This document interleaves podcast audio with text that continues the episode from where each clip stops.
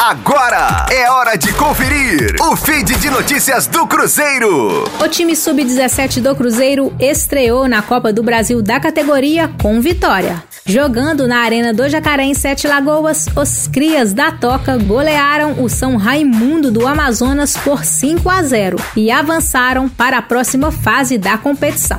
Os gols celestes foram marcados por Matheus Maia duas vezes, Robert, Ítalo e Ícaro. Na próxima fase, as oitavas de final, o adversário da Raposa será o Esporte de Pernambuco, que goleou o Maranhão por 11 a 1. A partir das oitavas, as vagas são decididas em dois jogos, ida e volta. As partidas estão marcadas para os dias 31 de agosto e 7 de setembro. Mas antes, no próximo sábado, o Sub-20 estrelado volta a campo novamente para fazer mais uma estreia, desta vez no Campeonato Mineiro. O adversário da competição estadual será o Santa Ritense às 10 horas da manhã. O jogo será realizado em Santa Rita do Sapucaí, no sul de Minas. Com as informações do Cruzeiro, para a Rádio 5 Estrelas, Letícia Seabra.